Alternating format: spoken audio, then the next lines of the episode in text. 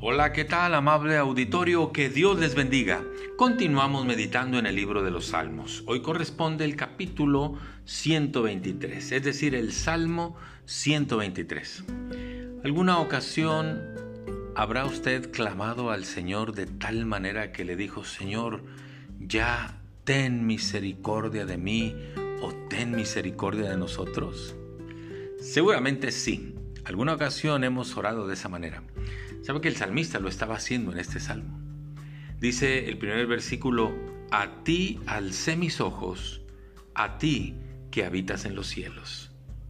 He aquí como los ojos de los siervos miran a la mano de sus señores, y como los ojos de la sierva a la mano de su señora, así nuestros ojos miran al Señor nuestro Dios hasta que tenga misericordia de nosotros. Ahí estaba el salmista pidiéndole a Dios misericordia. Algo había pasado en ellos. ¿Qué había sucedido? Dice el versículo 3, Ten misericordia de nosotros, oh Señor, ten misericordia de nosotros. Escuche lo que viene, porque estamos muy hastiados de menosprecio. Cansados estamos de que nos ninguneen, de que nos hagan a un lado, de que no nos tomen en cuenta. Ese es, el, sentido de menosprecio, es menos valor. Entonces no eran considerados como algo significativo el pueblo de Dios. Y entonces dicen, hastiado estamos del menosprecio.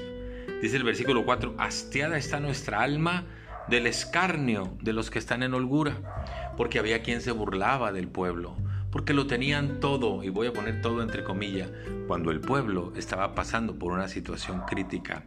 Entonces dice el salmista, estamos muy hastiados del escarnio de los que están en holgura y del menosprecio de los soberbios.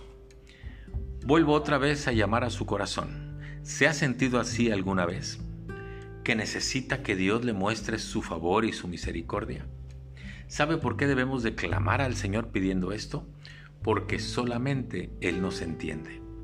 En la carta a los Hebreos, cuando habla de Jesús, en el capítulo 4, versículos 14 y 15, dice de Jesús lo siguiente, porque no tenemos un sumo sacerdote que no pueda compadecerse de nosotros, sino que tenemos uno que hecho a nuestra semejanza y habiendo sido tentado en todo, salió victorioso.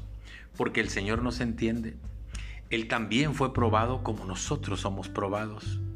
Él también lloró cuando murió un amigo, como nosotros también lloramos la pérdida de un ser amado. Él vivió lo que nosotros vivimos, por eso Él puede tener misericordia. No dejemos de decirle al Señor, así nuestros ojos te miran a ti, Señor, hasta que tengas misericordia nuestra. Muchas gracias, que Dios le bendiga, hasta pronto.